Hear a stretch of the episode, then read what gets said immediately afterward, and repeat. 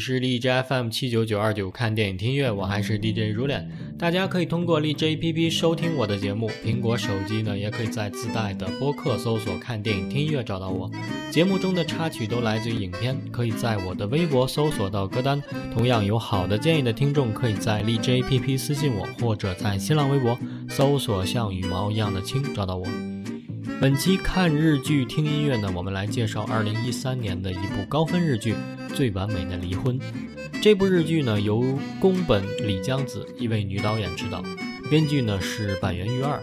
她是日本的影视编剧，一九九零年首次执笔担任连续剧《同级生》的编剧，并开始受到注目。一九九一年成为了经典日剧《东京爱情故事》的编剧。之后呢，也尝试过日剧导演与舞台剧编剧、演出等工作。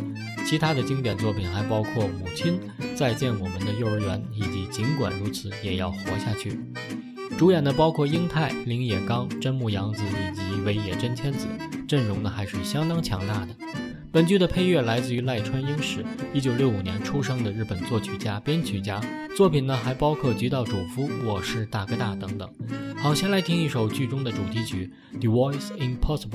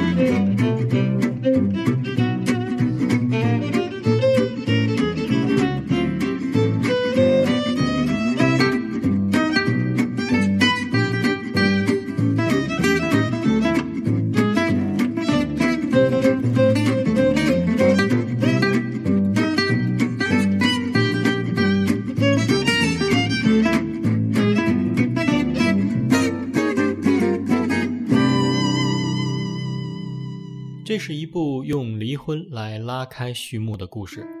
第一集里，女主杰夏就提交了和男主光生的离婚申请书，但考虑到双方的家庭，所以两人决定暂且隐瞒一阵子，假装还是夫妻。互不干涉地继续住在同一屋檐下。然而，并没有像某些偶像剧那样，两个陌生人被迫住在一起，虽然相见生厌，却日久生情。这部剧里，离婚后的两个人居住在一起，只有打开天窗说亮话，在每个人都可能经历的平凡琐碎的日常生活剧情中，探讨着婚姻观、家庭观。杰夏跟光生算是莫名其妙的走在一起的男女的典型。男生性格敏感、脆弱。不善交际，喜欢与人保持距离，性格麻烦又龟毛，喜欢整洁有序。女生大大咧咧，粗枝大叶，不修边幅，跟男生恰好相反。在一次地震的疏散中，两人相遇，沿着街道走了有大半夜，走着走着就走到了一起。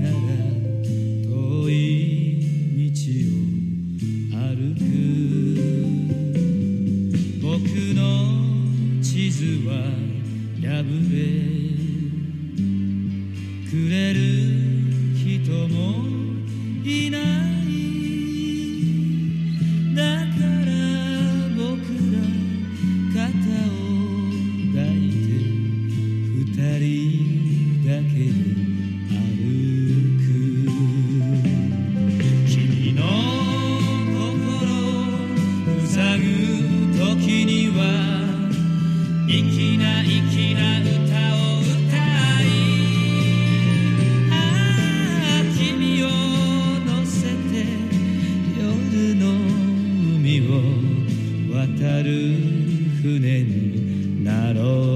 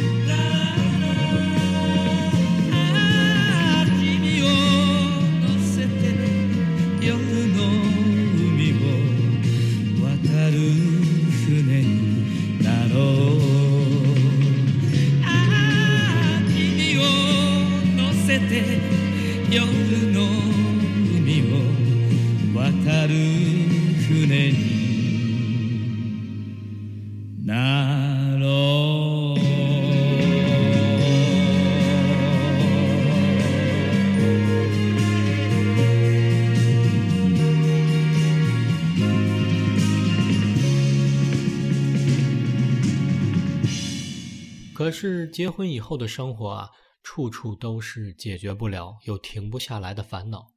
那些烦恼就像细针一样的疼痛，说出来显得小题大做，想装作不在意，但又挥之不去。两个人最初在一起的时候，会因为偶然发现彼此相同的喜好或习惯而欣喜，但长久的相处之后，发现越来越多的不同。结婚两年多，两人的矛盾不断。在生活中几乎没有合拍的地方，更因为光生遇见了初恋女友登里，这段婚姻于是陷入了剧烈的摇摆之中。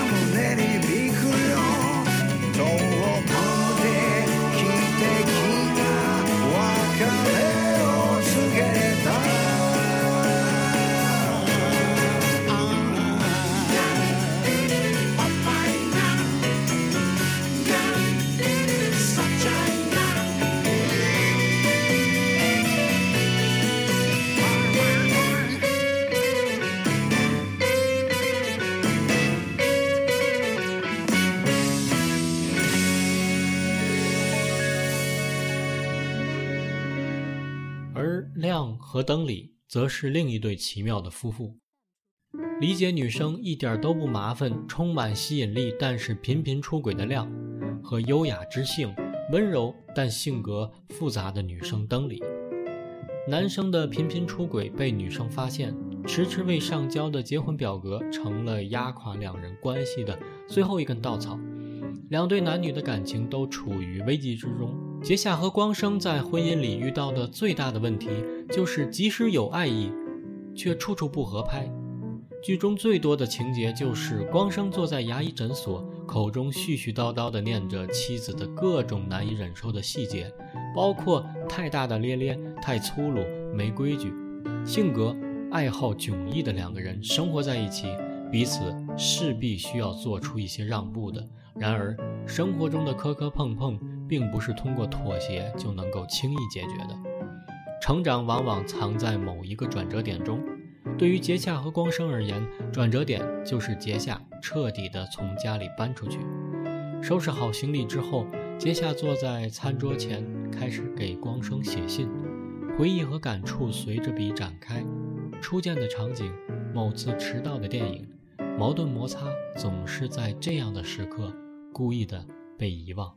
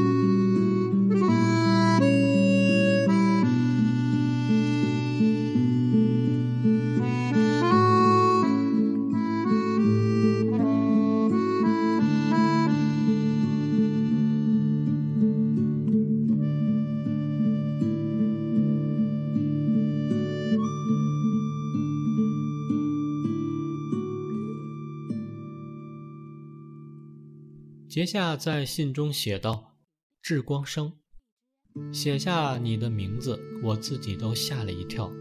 印象中太长时间都没有叫过你的名字，有点紧张。总之，先向你报告一下，我搬出去了。你进门以后会大吃一惊吧？有没有目瞪口呆呢？我会把原委说清楚的，你就先冷静下来，看完这封信吧。光生啊，我觉得我们继续这样住在一起有些不对劲。我们已经离婚有段日子了，我觉得总有些不方便。究竟哪里不方便，我也说不清楚。最近看到你就莫名的觉得心静不下来。我也想方设法的消除自己的烦躁，或者努力恢复原先的状态，但都不成功。我曾说过你是个怪人，或许最奇怪的人是我。我没办法协调好很多事。跟喜欢的人在生活上步调不一致，合拍的人却又喜欢不起来。我从来都无法赞同你的言行举动，却还是喜欢你啊。爱情与生活经常发生碰撞，该怎么说呢？这或许是在我有生之年都无法治愈的顽疾吧。以前我们不是去看过一次电影吗？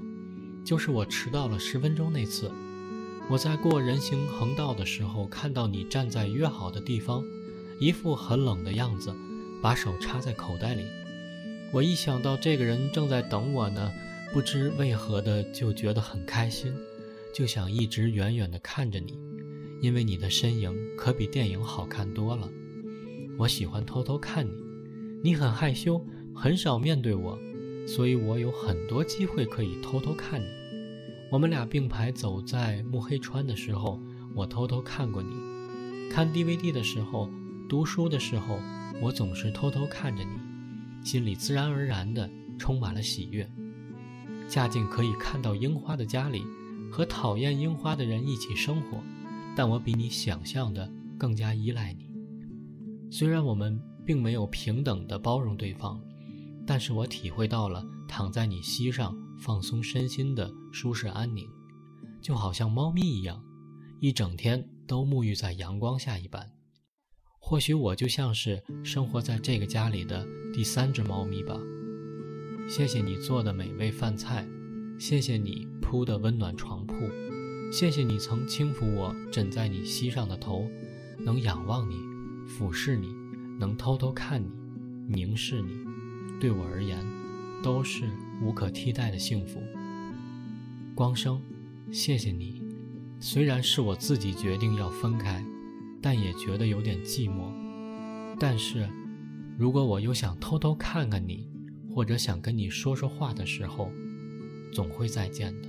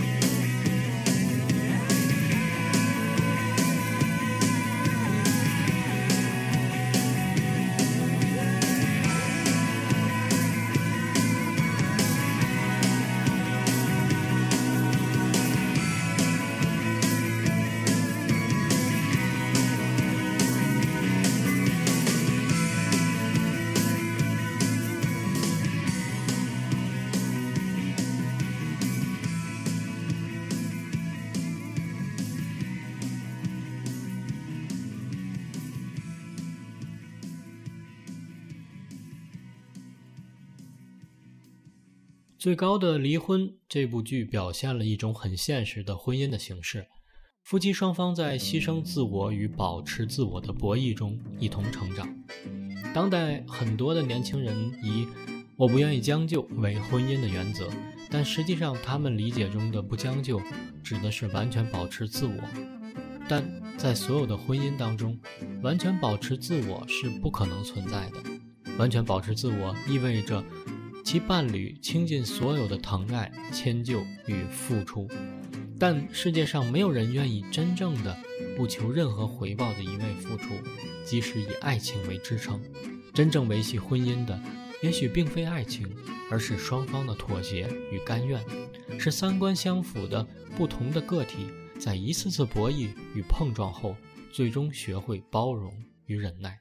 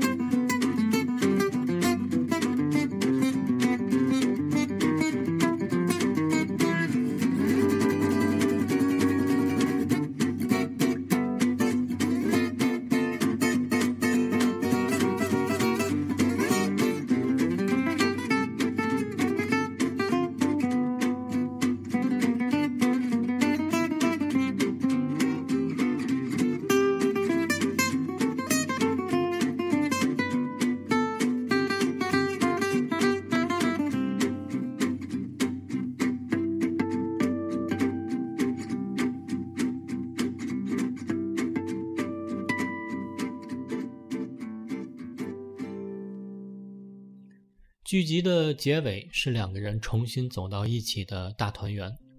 然而，这部剧的剧场版中，两个人最终还是因为差异太大分开了。但是在剧场版的结尾，光生写给杰夏一封长长的信，十分的感人。信中写道：“星野杰夏小姐，春寒料峭，你是否安好？没有感冒吧？没有长冻疮吧？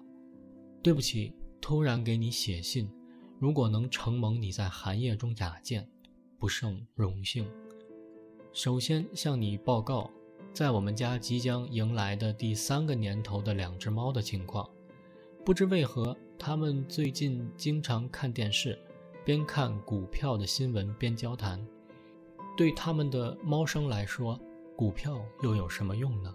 金鱼咖啡，因为姐姐要调养身体，最近济南姐夫在画咖啡拉花，画风独辟蹊径。经常有女性客人失望而归。经由上元先生介绍，前几日终于见到了和和先生，我很震惊。和和先生是位希腊雕塑一样的大帅哥，他伸手同我握手，说初次见面，不知道能不能和他成为朋友。在慕黑川来来往往的人们抬头看着樱花树，期待着开花时节。已经互相定下了赏花的约定，那个热闹的季节又要到来了。昨天我梦到你了，梦见你抱着好多气球，你把无数个气球系在我和你的身上，我和你被气球带起，飞上了天空，俯视着木黑川，发现马蒂尔达和巴硕在抬头看着我们，上元夫妇抱着小婴儿朝我们招手。我只能被气球带着，随风飘荡，对自己的无力有些悲伤。我现在依然每天会走过岸边的街道，不可思议的是，并不觉得自己是一个人。我依然每天都同你的记忆一起生活着。你经常在浴室里唱的歌，静静的，静静的，握起你的手，握起你的手，这样开头的歌，这样的场景。想起深夜两个人出门借 DVD 的那一次，我和你注意到月亮已经变得好大，一时忘了出门的理由，在夜色中散起步来。在旧山首路买了烤红薯，掰成两半之后，发现大小相差悬殊，于是猜拳决定，吃着红薯，笑着牵着手。我说要结婚，你的嘴巴被红薯塞得满满嚷嚷的。含糊不清地回答了我：“这样的开始，这样的场景。和你结婚后，我懂得了很多事。洗手台上并排着的牙刷，被窝中碰到的脚，不知何时消失掉的冰箱中的布丁。先下楼梯和在你的后面上楼梯。恋爱总是有一天会变成生活，生活会变成喜悦。穿错了女生袜子出门。”发邮件来拜托我录的电视节目，抓背，做噩梦了就互相依偎。另一位父亲，另一位母亲，另一个家乡，家乡寄来的装在蜜柑箱子里的白菜，由生活演奏的音乐，在生活中相互传达的故事。这里还四处散落着，房间的角落里，电灯泡的里面，窗帘的缝隙里，还同以前一样留着。我如今也每天感受着从过去而来的你所留下的爱情。我今天也会走过河边的街道，各自拥有的两个人一起生活过的回忆。住在我心中的你，闯进你世界的我，不可思议的，并不觉得变成了一个人。总有一天会觉得这样的想法太过愚蠢，却还是这样想着，在夜色中散步，猜拳决定，吃着烤红薯。笑着牵着手，含着满口的烤红薯，再说起同样的话。我们在一起的话会很开心吧？一起慢慢变老吧？可以嫁给我吗？二零一四年二月八日，我在木黑川岸边的旧公寓，和两只猫一起，等待着春天的来临。电影版在光生先生将信投入邮筒的一刻戛然而止。生活的复杂，也正是其有趣之处。其实，结婚也好，离婚也罢，这一切都不是结局，终点是新的起点。世事向来无常。好，节目结尾呢，来听剧中的插曲，由日本组合可苦可乐带来的《永远在一起》。感谢收听，我是 Rulin。下期再见。